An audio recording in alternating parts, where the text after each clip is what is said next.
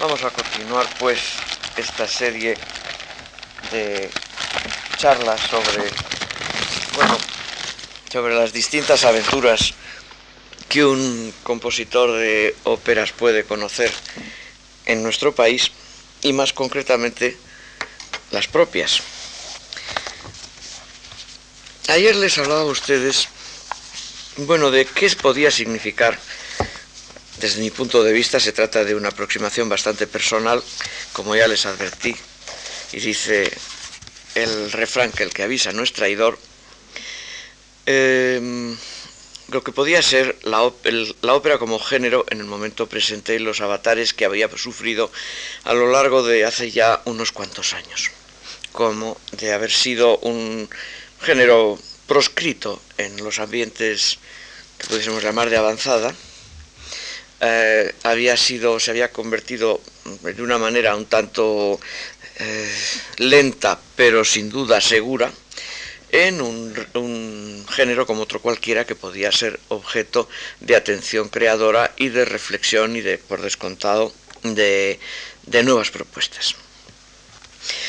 Yo quisiera hoy hablarles de otro aspecto, otro aspecto que complementa el anterior, y es, mm, en fin, el que va ciñéndose más a lo que es lo, que, yo creo que es la entraña misma de esta charla, y es mm, justamente, bueno, la ópera entre nosotros. Así pues, yo he titulado la, la charla de hoy, La ópera en español. Eh, yo creo que es un tema verdaderamente muy interesante. Un tema, para mí quizá mm, fue, no digo que el punto que me motivó más a escribir óperas, pero sin duda fue uno de los que sí eh, me impulsaron más a hacerlo. No fue el único, repito, sí fue uno de los más potentes. Em, como formado en mi lengua, al margen de de mi elección, porque yo no elegí nacer donde nací, aunque eso no quiere decir que me arrepienta de haberlo hecho, sino simplemente que es un dato absolutamente irrenunciable y que hace muchísimo tiempo que tengo asumido, ¿verdad? Eh, y como operista, cosa que por otra parte eso ya fue una decisión mucho más libre que lo que pueda ser el lugar donde me tocó venir al mundo, eh, me sirvo de una lengua que apenas si ha tenido una tradición operística de verdadera altura, ambiciosa quiero decir, en un pasado de bastante tiempo. Hay, lógicamente, excepciones, pero son excepciones muy limitadas y que, eh, en mi opinión, eh, no han llegado a modificar en profundidad el panorama de eh, lo que es la, la, creación operística en nuestro país, que si ustedes se toman la molestia de consultar cualquier libro mm, de, panorámico de la ópera en general, verán que monótonamente se prescinde de, nuestra área mm, hispanoparlante o bien se refieren a ella como algo de tipo más o menos de corte pintoresquista. Como ya se habrá podido adivinar por lo que la charla anterior dije, eh, la existencia o la inexistencia de una tradición, en este caso la tradición podríamos decir negativa o por lo menos débil, es cosa que a mí personalmente no me quita el sueño, o si no, pobre de mí. Mm, Cela ha dicho en una frase que a mí me gusta repetir porque creo que tiene bastante gracia, que hay una, providencia que vela por la insensatez. Eh, bueno, acepto esta frase de Cela porque me parece que es bastante justa y acepto también el hecho de que haya podido tener una providencia que ha velado por mí en la, el grado de insensatez que pueda suponer el haber dado el paso al frente de escribir una ópera en castellano con ciertas características. Me acojo pues a ella. Lo contrario sería infinitamente peor. Lo contrario sería pues renunciar a algo para lo que yo me sentía profundamente llamado, profundamente comprometido. Y usted sabe que ustedes saben que, el, artista, eh, si no se guía por las intuiciones, es mucho mejor que lo deje. Ustedes recordarán la preciosa comparación de Stravinsky diciendo que el artista era como esas cerdas eh, amaestradas del perigot que buscan trufas, ¿verdad? Eh, ya no se usan cerdas, se suelen usar perras. Es casi siempre curioso que sean las hembras las que buscan trufas, pero el hecho es que parece que es así. Em, así pues, em, Figúrense, por otra parte, lo que hubiera sido de la gran pintura española del siglo XVII si los artistas de ese momento, los pintores de ese momento, se hubiesen apoyado en la tradición española, subrayo, ¿verdad? Subrayo además con toda la perfidia, no tengo ningún empacho en, decirlo, ¿verdad? Em, eh, no quiero medirme de ninguna de las maneras ni con Velázquez, ni con Rivera, ni con Murillo, allá cada uno. Eh, pero si no son esos los nombres que nos pueden servir de estímulo a la hora de tener ambiciones, cosa que sin la cual me parece que no, hay, no merece la pena hacer nada, eh, ¿cuáles nos van a servir? Evidentemente, este, yo creo que Velázquez hizo muy bien en apoyarse en Caravaggio y en sus experiencias para arrancar y luego hacer otra cosa que no tenía absolutamente nada que ver con aquello. Y cuando ustedes saben, y permítanme ustedes el excursus, que no es inútil, cuando Velázquez viaja a comprar pintura para lo que acabaría siendo el Prado por encargo de Felipe IV a Italia, y le preguntan qué opina de Rafael, dijo que no le gustaba nada. Y cuando le preguntaron la opinión sobre Miguel Ángel, dijo que nunca supo pintar. Sin embargo, se apoyó en lo que a él verdaderamente le interesaba, la pintura veneciana, y la pintura romana de tradición caravaggesca. Evidentemente eso no tiene nada que ver ni con, ni con, ni con Rafael ni con Miguel Ángel. Esto se llama tener independencia de criterio y esto se llama saber elegir los puntos de partida. Así pues, eh, no será la, última vez que nuestro país se apoye en esas insensateces por las que hay una providencia que vela, según dice don Camilo José Cela, para salir adelante. Y así pues me permitirán ustedes que haya procedido con entera libertad a la hora de imaginar mi universo operístico, sin más trabas que las derivadas de mi propia evolución, que siempre tiene trabas, lógicamente. Mm, la sensibilidad a la cual ya no puedo renunciar, puesto que no tengo otra, y la experiencia, de lo cual digo lo mismo. En esa postura Mm, como les decía, yo creo que creo estar bastante bien acompañado. Pero por otra parte, eh, si la soledad me hubiese asustado, no hubiera hecho la música que estoy haciendo desde unos años tan hostiles a ese tipo de experiencias y de trabajos como eran los años 50, donde yo empecé a trabajar como compositor. El margen de libertad que uno tiene al hacer un, una determinada música o una determinada actividad en realidad es, dígase lo que se quiera, bastante restringido. Y esto puede sonar un poco extraño, pero yo creo que, que, no, es, eh, que no es así. Yo creo más bien que la música, como cualquier actividad humana, es el producto, claro está, de una personalidad, es una cosa bastante de perogrullesca, también de una vida y también de una formación. Se elige dónde y cómo se puede, detalle que muchas veces se suele olvidar de puro obvio que es. Y otra cosa es, claro, si esa elección va más allá de quien la hace y si en su torno esa elección sirve para que alguien más que el propio compositor se sienta enriquecido y comprometido por ella. No entro en este tema, entre otras muchas razones, porque no es exactamente el que, el que corresponde a, esta, a este ciclo de conferencias, por un lado, y por otro lado, me parece que era necesario aludir a él para que quede claro, más claro por lo menos lo que intentó decir. A pesar de que sin duda este tema de la elección o la falta de, libertad en la elección y hasta dónde llega esa libertad y hasta dónde se detiene, es un tema que da para mucho, para mucha reflexión y sobre todo para, más que reflexión y sacar consecuencias, yo diría más bien para algo que quizás más, a mi juicio es más, más entretenido, que es hacer hipótesis. En fin, eso no, compromete a gran cosa y suele ser entretenido.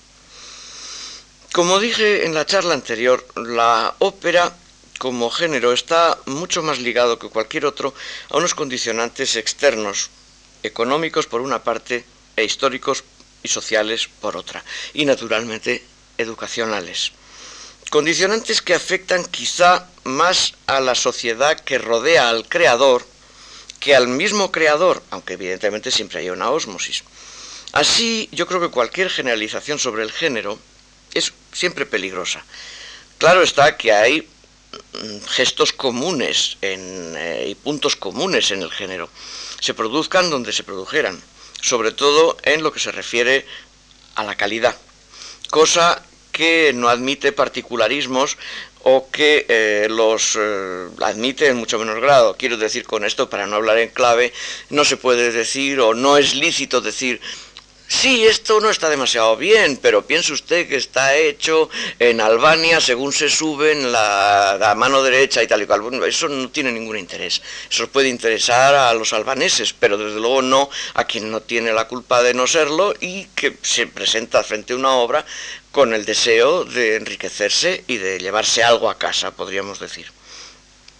Pero mm, hay otros puntos en los que el análisis, si quiere ser veraz, no admite generalizaciones. Y aquí, en este sentido, hay que matizar. Quisiera ser bien comprendido. No estoy refiriéndome a ningún tipo de nacionalismo de nuevo cuño. Hay que decir que desde hace un número de años ya bastante crecido, quizá más de 20, se asiste a un renacimiento nacionalista disfrazado, esto no en España, estoy hablando en general, mm, que, mm, bueno, que postula la pervivencia casi mágica de características estético-técnicas basadas, no se sabe muy bien en qué, eh, mm, al que se considera inmutable. Yo me refiero, menos mágicamente, a los condicionantes de la historia, de una estructura social, de una cultura musical y literario-lingüística que están ahí y que no podemos prescindir de ellos, y no solamente no podemos, no debemos prescindir de ellos, puesto que forman parte de nuestra propia personalidad. En, y más concretamente en esta forma que se llama ópera. Ven ustedes que es un poco, como dicen los franceses, cortar un pelo en cuatro, porque por una parte, si se renuncia a lo que pudiésemos llamar a esta especie de explicación puramente nacionalista de una o, de un determinado grupo que no tiene por qué coincidir con una nación mm, para explicar una ópera, por otro lado, sin embargo, no se puede renunciar al hecho de que una ópera ha nacido en un determinado sitio para entenderla. Y luego viene el terrible problema de la apreciación del juicio que nos puede merecer esa, esa ópera a lo que yo personalmente niego mm, la capacidad de, valorarla por el hecho de venir de un punto o de otro.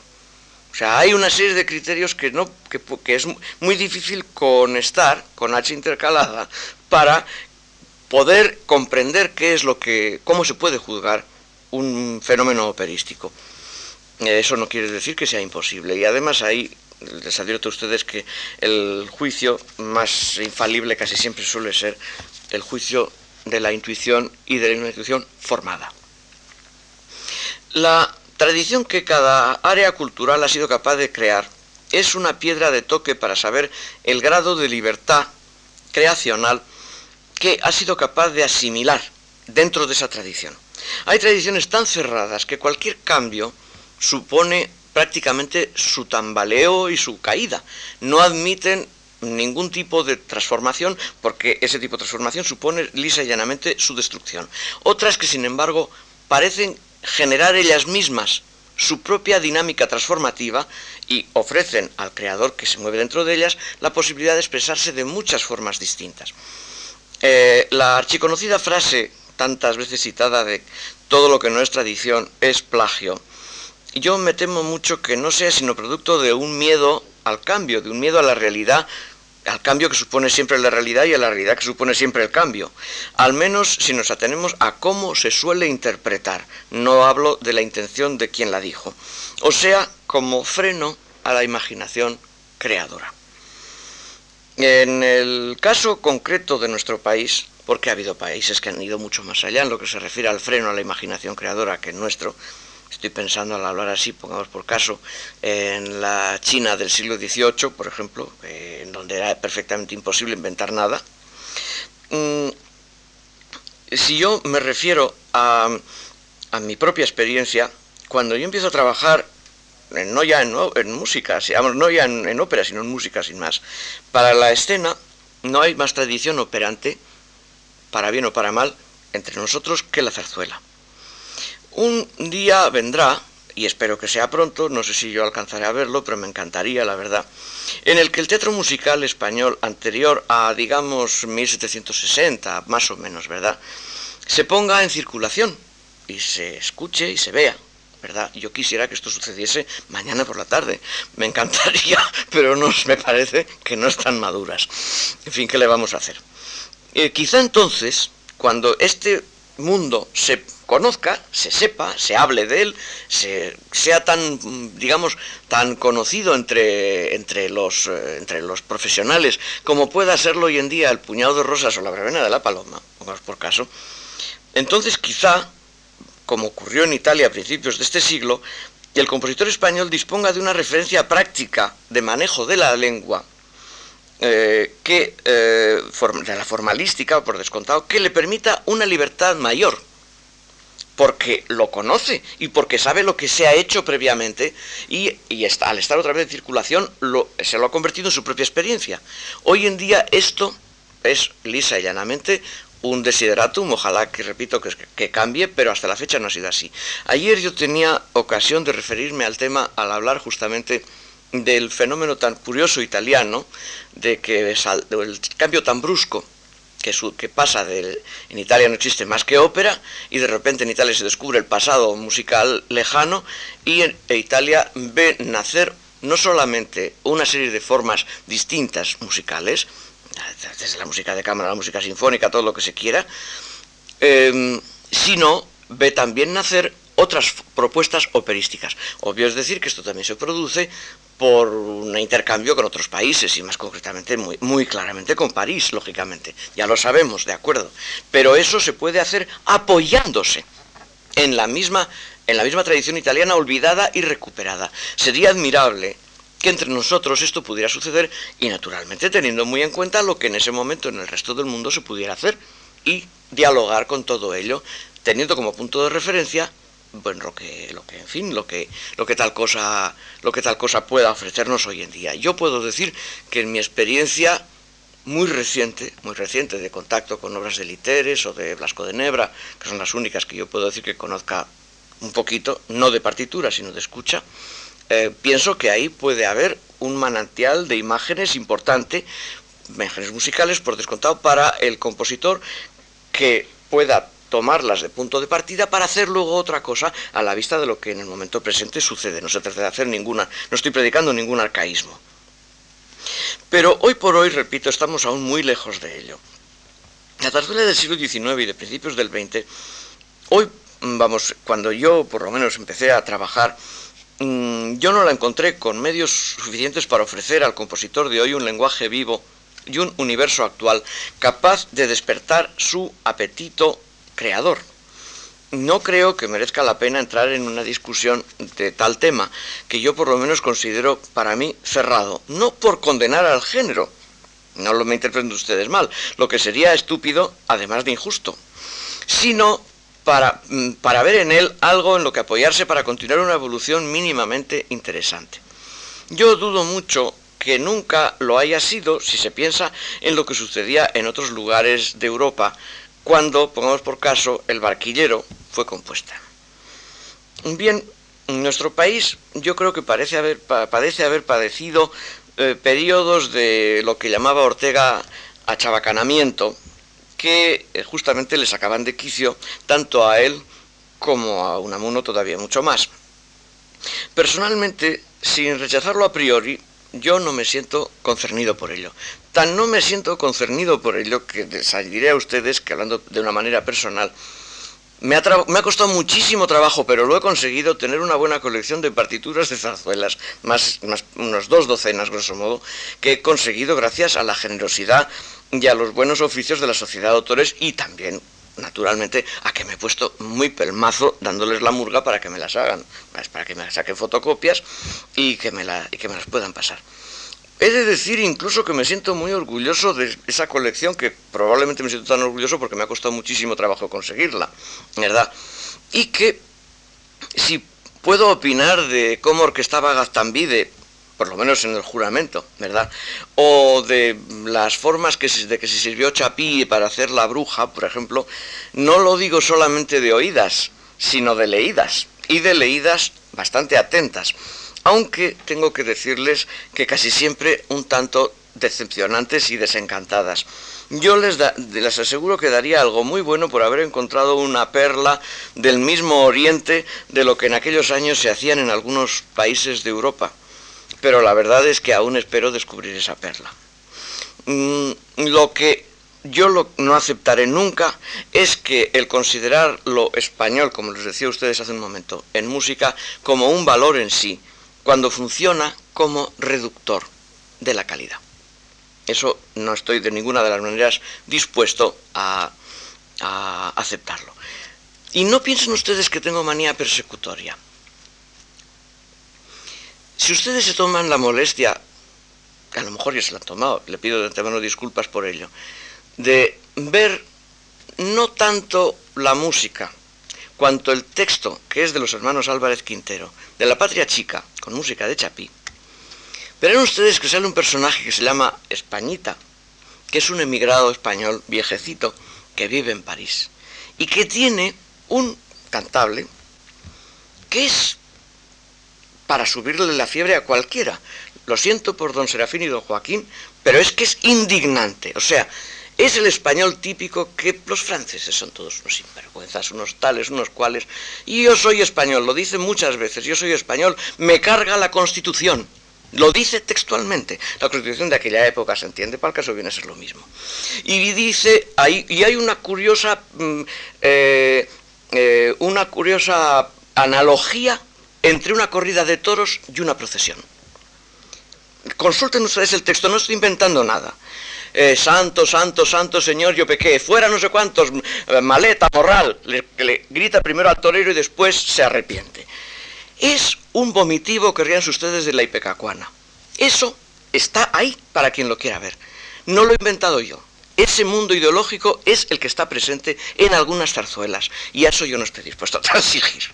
Lo siento mucho, yo tengo otro tipo de intereses. Y no solamente, repito, no estoy solo, estoy en muy buena compañía.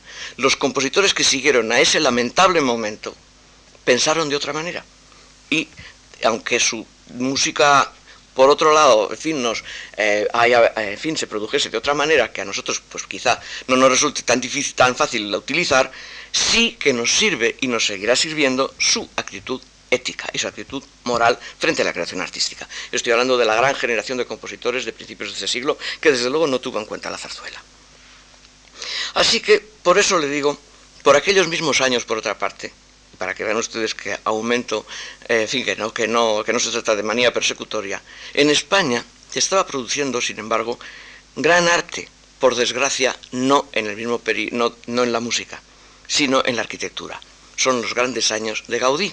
Y Gaudí sigue siendo un inmenso arquitecto cuya obra no dejará de enriquecernos a nosotros y a todos los que vengan después, porque es un, es un artista sin fondo conocido.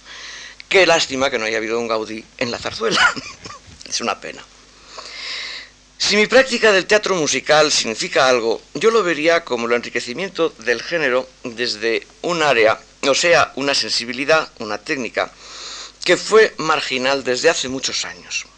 Y digo marginal, o mejor dicho, diría más bien marginada y no marginal. Casi podríamos decir incluso en gran medida automarginada. Automarginación que muchos vieron como una seña de identidad, casi como un patrimonio que conservar. Siempre en vena de citas, les hago una, que la saco con la venia de mi querido amigo Carlos Gómez Amat, que la cita en su libro del tomo del siglo XIX de la Alianza Editorial de la Historia de la Música Española, donde lo pueden ustedes consultar. No respondo de la textualidad de la cita, pero sí del sentido. Es una entrevista que le hacen a don Jerónimo Jiménez, el compositor bien conocido. Y dice que mm, él siempre ha estado del lado de los jóvenes. Los jóvenes de aquella época ya saben quiénes son.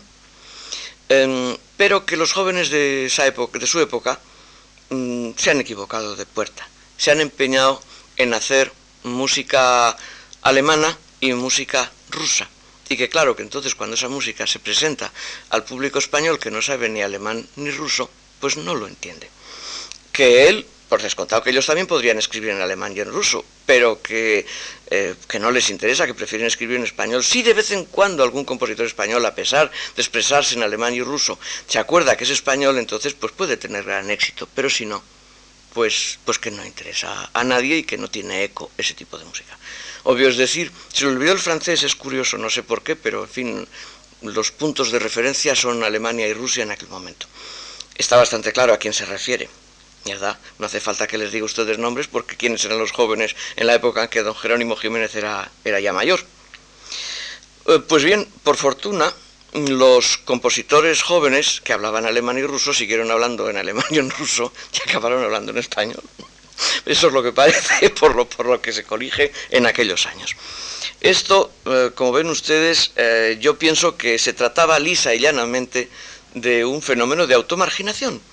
Y claro está, eh, a don Jerónimo, Jiménez tendría que molestar profundamente el ver que, que había un determinado tipo de manifestaciones musicales que no se correspondían a lo que le estaba intentando hacer pues con la Tempranica o con quien fuese, con la Torre del Oro o lo que fuese. O las bodas y bailes de Luis Alonso. Pues bien, eh, como el mundo da tantas vueltas, pues se ha podido ver en el mismo concierto, representando a la música española en giras de nuestra orquesta primera, mm, llevar obras que hablaban en alemán y ruso mm, como parte fundamental del repertorio y luego como propina la obra puramente española, vulgo el intermedio de la boda de Luis Alonso, ¿verdad? Así es la vida. Mm, si lo que digo tiene algunos visos de cierto, se ha de comprender que una cierta ruptura fue necesaria eh, con lo que eso conlleva siempre. En efecto, esa seña de identidad basada en una intervención reductora de lo nacional, el sainete como única forma posible de teatro, eh, pues esa idea tan, tan lamentable de que no se puede ir más allá de lo que pudiésemos llamar el cuadro de costumbres y que todo lo que fuese más allá del cuadro de costumbres y tuviese una cierta pretensión, veleidades de, profundidad, era inmediatamente mm, ridiculizado como pretencioso, podríamos decir. Eh, recuerden ustedes la, el, fin, el éxito y hasta la costumbre inveterada de que cada estreno que tuviese un, cierto vuelo inmediatamente daba lugar a una parodia. Lo de Curro Vargas y Churro Bragas es muy conocido, ¿verdad? Pero hay muchísimas otras que se pudieran citar. Eh, en fin, qué duda cabe que Curro Vargas, con sus virtudes y sus defectos que los, como, que los tendrá como todos los tenemos, es una de las obras más ambiciosas de Chapi. Y Churro Bragas yo no la conozco, pero me imagino que no será exactamente igual. Y todo era lo mismo, ¿verdad? Eh, esta especie como de rencor hacia cualquier deseo de, tener una ambición, miedo a tener ambiciones, es quizá uno de los aspectos más negativos de la vida cultural musical, al menos de aquellos años. Y que esto no podría servir de, motor para ningún tipo de empresa mínimamente original. Um, por fortuna, cuando yo escribo la primera ópera a finales de los años 70, todo esto era bastante agua pasada, pertenecía a un, pasado lejano. Em, y en cierta medida, podríamos decir casi hasta olvidado. Solo quedaba, sin embargo, algo muy molesto, que era la idea arraigada de que cantar en español era absolutamente extemporáneo en un teatro lírico, como no fuese para la zarzuela. Eh, lo que no obstaba para que se haya hecho también, las reprocha muchas óperas de que no se entendía el texto, lo cual es verdaderamente pintoresco, pero por favor, que usted está acostumbrado solamente a oír cantar ópera en italiano, en alemán o en francés, creo que tampoco entenderá demasiado el texto, pero bueno, se conoce que cuando se trata de español hay que entenderlo. No entro en lo que haya, digamos, de, de que haya podido ser mi formación operística como espectador. Yo tengo 63 años y los que se aproximan a mi edad saben lo que era la ópera en Madrid en los años que se suponía que yo tenía que estar que formarme, o sea, los años 40 y 50. Lo que yo vi y oí de niño fue, en primer lugar, la zarzuela, la zarzuela clásica, y mucho más tarde asistí al espectáculo operístico fuera de España, sobre todo en París y en Alemania en los años 50. Desde entonces tengo, lo confieso, persistentes fobias y persistentes filias, en las que no creo pertinente entrar porque rozan temas que no tienen gran cosa que ver con el curso, con la charla de hoy. Pero lo que sí que me interesa decir ahora es que, a diferencia de lo que el Teatro de la Moneda me preguntó en su día para aquel, la charla que la que me refería ayer, de el, tema era, lo, recuerdo, eh, la ópera prisionera de su pasado, eh, en fin, con, entre interrogantes, para mí la ópera no fue nunca una prisión, sino más bien, como dije en mi respuesta, un ejercicio de libertad. Mm, con unos antecedentes en mi lengua, como los que he intentado describir de una manera más o menos, eh, no, digo completa, pero en fin, por lo menos aludir a ciertas líneas maestras, la, mm, empresa no podía eh, ser sino, vamos, emplear una palabra, la palabra ruptura, que quizá no sea exacta. Más bien habría que emplear la palabra independencia.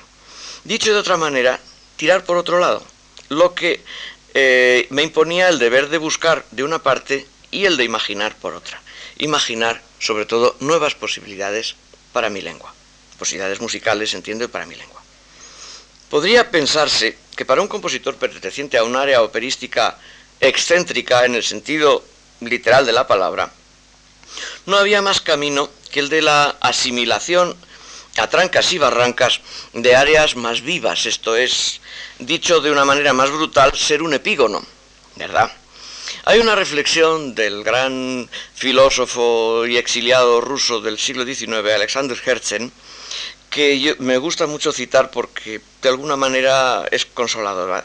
Hablando de la situación del, del emigrante en Inglaterra en sus años, estos años eran los 60 del siglo pasado, decía, si imitas a los ingleses, te mirarán con una condescendencia divertida, total. Y si conservas tus costumbres, serás un excéntrico. Y decía, por fortuna, él añadía, Inglaterra siempre ha tenido un lugar social para los excéntricos, sin duda inferior, pero por lo menos respetable. así que yo, la verdad, eh, esta situación que es bastante incómoda para cualquier, para fin, cualquier extranjero capítulo disminuido, eh, yo creo que se aplica también a este fenómeno de la ópera en, español. El peligro de pigonismo para un español operista como para un español sinfonista, como para un español cuartetista, como para casi todo lo que suponga una forma que ha florecido con una gran potencia en otras áreas que no son la nuestra, es muy grande. Pero sin embargo yo diría que empieza a poderse decir fue muy grande. La respuesta eh, a lo largo de este siglo ha sido muy varia y yo creo que nos ha podido liberar de semejante preocupación, por no decir de semejante complejo. Y en el momento presente, al, al me ciño, yo creo que está siendo, no digo más, sino notable. Yo creo que en buena medida tiene su origen también, no solamente en la música, no soy tan pretencioso como para, para, para creerlo así, sino en la evolución de nuestro país en un terreno general como colectivo, como colectivo como tal, que no es ya únicamente musical, y en medida aún mayor las consecuencias que en la música ha podido tener esa evolución interna de nuestro país. Y me quiero explicar al respecto. Por una parte, hay el hecho de que las tradiciones y las evoluciones musicales, pese a los posibles arpullidos nacionalistas a los que antes me refería, tienen tendencia a fundirse, a interpenetrarse, en un momento cuyo origen, diríamos, se puede rastrear ya hace más de 100 años en las tradiciones en fin, en algunos lugares más o menos privilegiados, por ejemplo, pues en, en el París del cambio de siglo, las tradiciones musicales del planeta se empiezan a conocer y a apreciar en Occidente. Y entonces eh, se empieza a juzgar como dañino y no se diga anacrónico, empecinarse en conservar lo inútil solo porque es nuestro. Por otro lado, las consecuencias musicales de este hecho son innumerables. Nos impone el deber de conocer las técnicas más diversas, poseerlas en profundidad e imaginar nuestras soluciones con libertad. Y así el hecho de provenir de un área excéntrica podría de esta manera convertirse, en lugar de en un peligro de epigonismo, más bien en un desafío a la imaginación, servirse de una lengua con un escaso pasado operístico de verdadera profundidad era, de alguna manera, volviendo del revés el calcetín, casi una garantía para encontrar una lengua propia, o por lo menos un acicate para lograrla, para, acercarse hacia ella. Así, yo quisiera hablar ahora de algunas de las consecuencias concretas de lo dicho en mi trabajo de operista. El primero es la libertad de síntesis, de buscar elementos para hacer con ellos otro material distinto en la práctica musical entendida esta síntesis como ausencia de tabús a la hora de establecer una técnica eficaz. Quisiera ser bien comprendido. Nunca he dicho y creo que nunca diré esa famosa frase atribuida a Britten que decía que la técnica son como los negocios, queriendo dar a entender que cualquier procedimiento es bueno para lograr un resultado. El sentido que Britten le daba a esta frase está clarísimo, era que el de disponer de lo hecho por otros compositores para lograr todo tipo de resultados. Postura esta muy común y habría que añadir probablemente muy inglesa, eh, por lo menos en lo que se refiere a la creación artística. En mi opinión, con ello salvo casos muy concretos en los que se puede contar justamente el de Britain, porque es un hombre que tiene una gran capacidad de asimilación, con ello solo conseguimos, yo, en los peores casos, hablar por boca de ganso, esto es hablar con la boca de lo que, ha dicho, que, han dicho otros. Cuando hablo de síntesis, no, eh, lo que yo quiero decir es que si el proceso de la definición de un procedimiento de escritura uno se tropieza con algún elemento que puede parecer extemporáneo, no hay por qué rechazarlo, salvo que rompa la unidad estilística. Cuando yo me refiera en la próxima charla a procedimientos de escritura concretos, que, de los que yo me he podido servir para escribir ópera, mm, se verá lo que quiero decir, pero ya avanzo aquí, por ejemplo, que en un momento determinado, en Q, por ejemplo, en el primer acto, eh, existe una especie de repetición asimétrica de una especie de línea melódica mm, muy desteñida en la que resulta tremendamente difícil averiguar dónde están las polaridades, ¿verdad? Todo gira en torno a un fa sostenido, pero de una manera muy vaga, y a medida que esa línea se va mm, eh, repitiendo, es, es el pasaje en el que el protagonista está describiendo a la protagonista a la que él espera y que todavía no ha llegado, y está definiéndola, ¿verdad? Eh, ese pasaje, que es una, repito, una repetición variada en cuanto a la métrica de una línea, de una línea melódica, se va polarizando por repetición y por las, y por las notas que lo acompañan en torno a la, la, tríada de Fa mayor, la Fa, la Do. Eh, y hablo de la tríada de Fa mayor y no de Fa mayor a secas porque no existe una utilización de la armonía tradicional. Se trata de un asentamiento de un objeto sonoro que está compuesto por una altura Fa, una altura La y una altura Do sin más, ¿verdad? No hay más. Entonces, pues eso se va definiendo y cuando la protagonista entra, se oye por primera vez esa tríada completa. Bien, esto eh, es un procedimiento dramático para atraer la atención hacia la entrada de un nuevo personaje, que es el eje de la obra, para que de alguna manera se, vamos, digamos, mantener la atención del espectador y que se produzca como una especie de resolución de esa tensión en ese momento. Ese procedimiento, eh, mm, recurrir al fálago, podría haber sido juzgado, y seguramente lo será juzgado por, vamos a decir, por algún representante de la escuela de la música llamada espectral, no tiene nada que ver con los espectros, sino más el espectro sonoro, de la música de los franceses actuales, pues como una verdadera blasfemia. Bueno, como a mí cierto tipo de blasfemias no tengo nada en contra, pues eh, me parece que es un procedimiento muy eficaz para servirse de él en un, eh, en, un momento determinado. A esto me estoy refiriendo y tendré ocasión de tratarlo más por menudo cuando hable de la técnica empleada en algunos momentos de, de alguna de mis óperas. Repito, sin romper la unidad estilística, lo cual implica que estos agregados de origen tonal van a aparecer periódicamente a lo largo del discurso sonoro, porque si solamente aparecen una vez, efectivamente va a quedar como una incongruencia. Yo creo que todo puede y debe nutrirnos siempre que esté asimilado en carne propia. Quizá ahora se comprenda mejor lo que quiero decir cuando repito tantas veces lo del desafío a la imaginación. El segundo punto, la segunda consecuencia, es que el uso de la lengua española ha de ser forzosamente distinto del que se utilizó en el pasado en este, en este terreno, en este ámbito del teatro musical. He dicho en muchas ocasiones de mi fascinación por la lengua castellana. Aún a riesgo de repetirme, vuelvo sobre el tema. Mi manera de entender la ópera quedaría trunca si no lo hiciera. Claro es que en la próxima charla, cuando hable de problemas concretos de confección de la obra, volveré sobre ello, pero ahora hablaré de líneas generales. Es bien sabido que el compositor español en, un pasado ya lejano, el, siglo XIX, lo que antes me refería, se aproximó al teatro, cuando se aproximó al teatro lírico lo hizo a través de un doble prisma. Esto está dicho además muy claramente por Falla, también, no estoy descubriendo nada nuevo. Bien, el italianizante de la zarzuela grande, esto es bastante palmario en obras como Marina, por ejemplo, bien el popularizante del género chico. Yo me disculpo por la forzosa simplificación de lo que digo, pero me atrevo a aseverar que esa es la verdad, aunque luego se pueda matizar todo lo que uno quiera. En ambos casos, una vez más, el uso de la lengua lo encuentro reductor para emplear la misma terminología que hace un rato empleaba.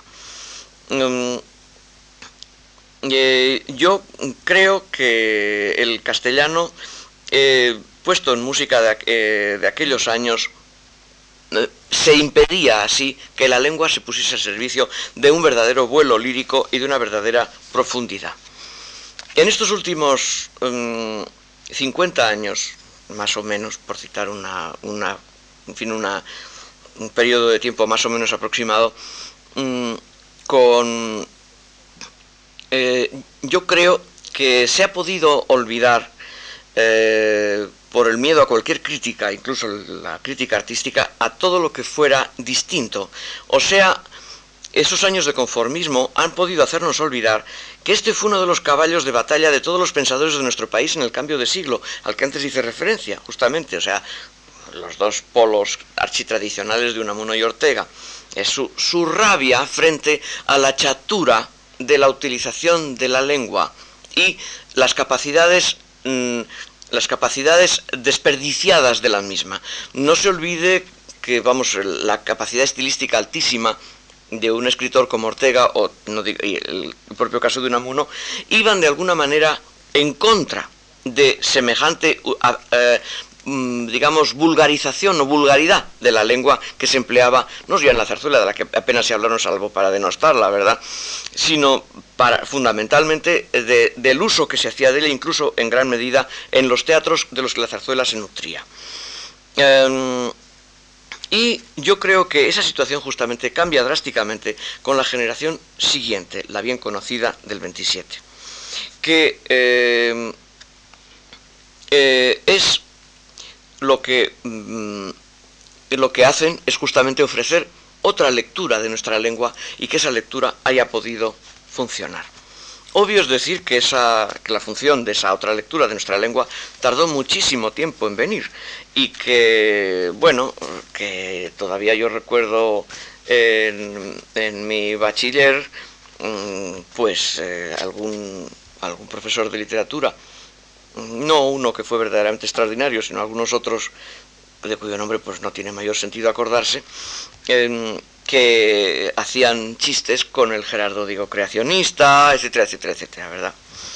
Pues bien, mm, mm, yo creo que toda esta gran revolución que opera la generación del 27 y que transforma la fisonomía de la lengua española pasa casi sin eco por la música de aquellos años y la que sigue, con excepciones que no son demasiado significativas mm, porque en unos casos muchas veces son silencios, los compositores no se dan cuenta de ello y en otros porque también lo hacen de una manera reductora. La mayoría de los compositores de contemporáneos de esa generación que se sirven de textos de la generación del 27 lo hacen por, a través del prisma folclorizante, que también existe en la generación del 27, sobre todo en poetas como Lorca o como Alberti, está bastante claro. Pero que yo sepa, no se produce nada parecido al Alberti del Sobre los Ángeles o de Calicanto, o no digamos el Lorca de Poeta en Nueva York, por citar los dos ejemplos que acabo de citar, porque se podrían citar muchísimos otros más. El interés de, la, de esa gran revolución literaria no pareció despertar eco alguno durante mucho tiempo en la música de aquellos años y la que sigue. Hay sin duda atisbos de algo nuevo, y sería injusto pasar en silencio uno que a mí personalmente me parece extraordinariamente revelador, aunque haya quedado sin mayor consecuencias. Es una ópera muy poco conocida de Eduardo Toldrá, El Girabol de Mayo, que este, el texto, claro está, es de Josep Carné, que es un grandísimo escritor y un grandísimo poeta. Eh, y está en catalán, eso ha, ha ceñido probablemente eh, la capacidad de irradiación de la obra, pero no debiera ser así. Y el hecho es que esta obra ha quedado ahí, bueno, ahí está. Y también es cierto que en última instancia el texto eh, va más allá que la música, siendo esta encantadora, como efectivamente lo es, pero no va mucho más allá de un impresionismo extraordinariamente refinado y eh, mm, de, una, de, un, de un gran valor poético, pero en un panorama como el que está, como en el momento en que esta obra está escrita, que yo creo que debe de ser, si no recuerdo mal, bien final, eh, en los debes principio de los 40, mm, creo, no estoy seguro, eh, es verdaderamente admirable que se, hubiera, que, se, hubiera podido producir. El hecho es que no tuvo eh, no tuvo mayores consecuencias. Hay evidentemente algunas otras obras que se pudieran citar, Cato con botas, de, de, de Monsalvache, que es muy, muy, grupo, muy grupo de los seis, eh, el mozo que casó con mujer brava, de Suriñac, ven ustedes que todos los ejemplos son catalanes, que eso verdaderamente no tiene nada que ver con lo que estamos hablando, porque se trata casi de un ejercicio de escuela, eh, etcétera, etcétera. Pero realmente todo eso se queda en un lenguaje que ya en aquellos años estaba siendo verdaderamente cuestionado dentro y fuera de España. Mm, eh, y luego, por otra parte, vamos, estas obras se han quedado, como tantas otras, en una vía muerta, no se las ha vuelto a ver. Yo las conozco, las habré oído no más de una o dos veces cada una, y de en cuanto a partituras se refiere, no tengo más que la de Toldra, no tengo otro. El, el empleo del verso libre, incluso de la prosa poética, mm, eh, a mí personalmente me iba a suponer un estímulo de primer orden para encontrar otro empleo de la lengua española, que indefectiblemente me iba a conducir a otro universo sonoro. Este último ya definido por muchos años de trabajo, que me iba a dar las herramientas necesarias para un uso personal, un uso libre. Quizá su aspecto más arquetípico, si, puedo hablar así de mi propia música, sobre el que volveré, haya sido el trabajo que yo haya podido otorgar al material rítmico, eh, al que siempre he visto como un elemento eh, del que se podía obtener eh, una gran, eh, un gran poder dramático por contradicción. Quiero decir, el ritmo mm, oponiendo el elemento regular al elemento irregular, tanto yuxtapuesto como superpuesto, como de mil maneras distintas, en fin, en distinto grado, por así decirlo, para obtener un caleidoscopio muy variado de toda la posibilidad de mezcla de todo tipo de pulsos rítmicos con todos los grados intermedios. Y que es bajo este prisma como yo he concebido el uso del lenguaje, el sumarco. Por otra parte, esa oposición entre pulso regular y pulso irregular se corresponde en mi mundo eh, musical al marco de en donde hacer coexistir elementos interválicos a los que se puede llamar consonantes con otros a los que se puede llamar disonantes. Y digo lo de se puede llamar, porque esta terminología evidentemente ya no sirve en el universo actual musical, pero el hecho es que todavía no, los compositores y los musicólogos no nos hemos puesto de acuerdo en cuanto a la terminología más apta para designar este tipo de interválica que ya no tiene razón de ser, ser llamada así, puesto que las funciones son otras. Em, Mm, veremos algunos ejemplos cuando hablemos de obras concretas, pero desde ahora puedo decir que la acentuación de la lengua española es para mí una de las más ricas que yo pueda conocer. Si en lugar de considerar el acento de la palabra, subrayo, mayoritariamente llana, como ustedes saben en castellano, consideramos el acento de la frase por una parte y el acento expresivo de lo que esa frase o esa palabra dice, subrayado por la interválica, de otro. Eh, con lo apuntado, mm, puede quedar en evidencia que la liberación de la lectura eh, folclórica tan frecuentemente eh, derivado del ritmo de danza, que es como se había leído en gran medida los textos españoles, o de la lectura italianizante, tan ajena a nuestro espíritu y a nuestra época, no se diga la lectura del francés o, de la, o, de, o del alemán, sobre todo del francés en un momento determinado, y ahora evidentemente del inglés, ¿verdad? O sea, sobre todo en las canciones de consumo, en el que el castellano muchas veces cuesta trabajo reconocerlo porque se lee, se dice hasta con acento inglés, por gente que evidentemente no habla el inglés, pero eso no importa, ¿verdad? Em, el, español visto así me ofrecía posibilidades inagotables que yo intenté aprovechar y aprovecho todo cuanto puedo y desde luego cuanto pude en su día. Em, les daré a ustedes ejemplos de ello en la próxima charla cuando hable de casos concretos de acentuación de frase, de acentuación de, la posibilidad de que el castellano es una lengua increíble desde ese punto de vista, la posibilidad de hacer sinalefas sin cuento, de hacer eh, diéresis sin cuento, de hacer mil cosas de esta especie, de acentuar donde uno quiera realmente y que es totalmente necesario el, eh, vamos, el, saberlo y el utilizarlo si se quiere verdaderamente eh, dotar al discurso sonoro de una verdadera flexibilidad métrica. Los franceses están, aunque sea avanzar un poco sobre lo que les diré el próximo día, los franceses que están tan orgullosos de sus es mudas que hacen que una palabra tenga una sílaba, tenga dos sílabas, tenga tres sílabas, la misma palabra, quiero decir, ¿verdad? Eh, dependiendo de cómo se mire, ¿verdad? En fin, tantas otras, tantas, una lengua como el se ha visto hasta hace muy poquitito, hasta hace hasta anteayer o hace una, algo así, la yenufa de Janacek en el Teatro de Zarzuela, una lengua como el checo, en el que hay cantidad de palabras que no tienen vocales escritas, ¿verdad?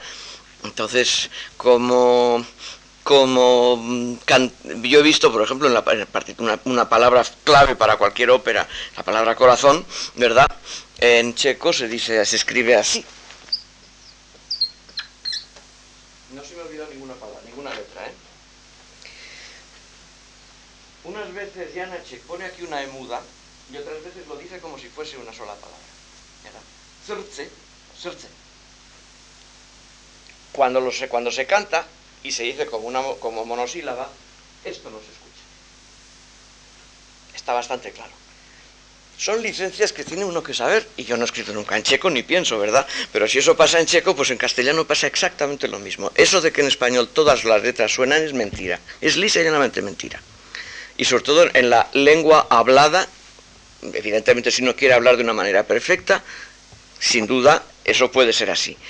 Pero eso también pasa en francés, o sea, tiene que ponerse de acuerdo sobre si las S son mudas o no son mudas. Pero cuando, cuando mm, la, la señora Melisande dice eso de je me suis enfui, enfui, enfui, euh", ¿verdad? La tercera vez mete la en muda. bueno, ¿por qué? Porque le da la gana de sí, así de sencillo. Y lo tienen ustedes hasta en la marsellesa, sin ir más lejos.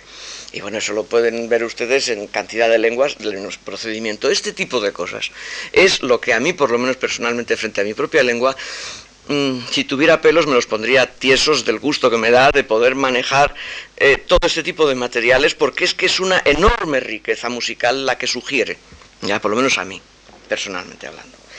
Em, obvio es decir, estoy hablando también de ritmos de frase que hablaré el próximo día. Sin embargo, mm, yo no quisiera dar la impresión de que hice con el castellano lo que, bueno, pues lo que Debussy lo que Janacek o Mussorgsky hicieron con sus lenguas respectivas.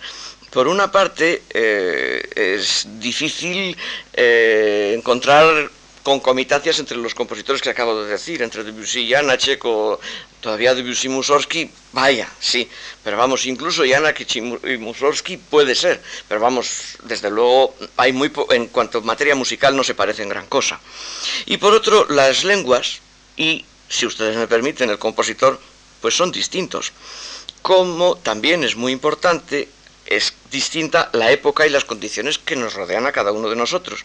Quizá el cambio mayor venga por una parte, de esa información musical a la que me refería ya varias veces, ¿verdad? Y por otra, la modernización del español. Esa modernización a la que hace un momento me refería a través de la revolución literaria. Eh, que si existe en Debussy, y ya lo creo que existe en cuanto al francés se refiere, se hace, se hace sin duda a través de la estética simbolista. Y en Glinka o Mussorgsky se hace a través de la estética romántica. Y en Janacek se hace clarísimamente a través de la estética naturalista. O sea, son cosas completamente distintas. La óptica con la que se ve la lengua es distinta. El español yo creo que se revitaliza, se moderniza a través de otros credos estéticos que en mi opinión no tienen equivalente en ese periodo en otras lenguas.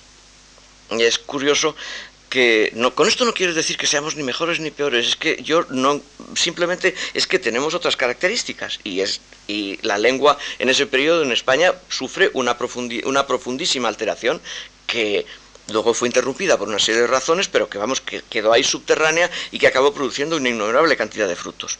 Yo al menos así lo he vivido y pongamos por caso el Rubén Darío finisecular o el joven Juan Ramón Jiménez, que son tan franceses, tan absolutamente berlenianos, ¿verdad?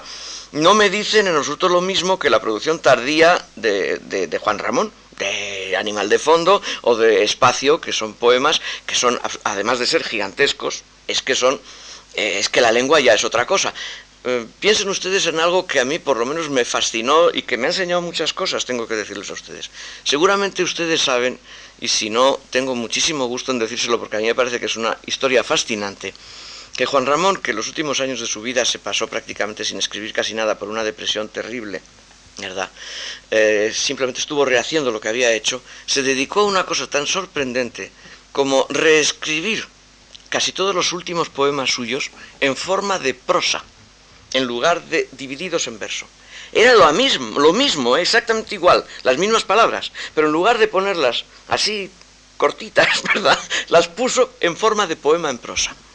Y pueden ustedes hacer la experiencia, que es asombrosa, es fascinante realmente, de leer un poema como espacio en la primera versión, dividido, y en la segunda versión como poema en prosa. ¿Es lo mismo? No, no es lo mismo. No se lee igual. Y funcionan justamente este tipo de cosas a las que me estoy intentando referir, mejor o peor. Bueno, este tipo de, juegos con la lengua a mí me parece que es algo absolutamente básico para, para mí, para tener ideas a la hora de idear un universo musical. Mm, así, cuando hablo de eh, mis óperas, y esto verdaderamente no es un juicio de valor, sino es una simple sensación, siempre tengo la impresión de que, se lo digo a ustedes de verdad, eso no quiere decir que no me equivoque, porque las cosas se pueden decir muy sinceramente y equivocarse, ¿verdad? Pero en fin, es la impresión que yo tengo de que me encuentro al principio de algo que no sé dónde me va a llevar. Y este no saber, no tener ni idea de cuál es el futuro, que, que, que esa aventura de un diálogo entre un texto y una aventura dramática y una música pueden correr, ¿verdad? Lejos de ser una inhibición, funciona como un estímulo, en mi caso por lo menos. Tengo la impresión de estar siempre como una especie de terra incógnita. Y yo creo que no conozco ninguna sensación más estimulante a la hora de crear algo. Una vez más digo, quizás se comprenda ahora mejor el porqué de mi respuesta la ópera ejercicio de libertad a la pregunta la ópera prisionera de su pasado. En efecto, yo he vivido la limitación del aporte español al género no como una frustración, sino como un desafío al que he tratado de responder lo mejor que he sabido, con arreglo a mi sensibilidad y a mis capacidades. Es así como yo veo eh, la manera que he tenido de aproximarme a la ópera en lengua española. Me he referido, como ven ustedes, al pasado lejano, Mm, me he referido menos al pasado reciente, eh, quizá porque era mucho menos tiránico que esa referencia al siglo XIX, que durante muchísimo tiempo se nos quería presentar como la única forma posible para los españoles de referirnos a un género de teatro lírico, y he intentado decirles a ustedes cuáles han sido los puntos de partida que a mí me han podido servir para idear este, fin, mis respuestas operísticas, que como ven ustedes, en este me, he limitado a hablar desde el punto de vista de la lengua, puesto que el título de la conferencia de hoy era, efectivamente, la ópera en español. El próximo día yo quisiera, puesto que se trata ya de la música, el teatro y la, y la puesta en escena, yo quisiera ser más preciso. El que avisa una vez más no es traidor, digo lo que les digo, lo que les dije al principio. Eh, no me quedará más remedio que ser un poquito técnico, pero procuraré serlo lo menos posible para ser entendido por todos, porque si no la cosa no tiene gracia. Pero tendré que hablar de música de la única manera que sé, que es hablando de música. Bueno, pues muchas gracias.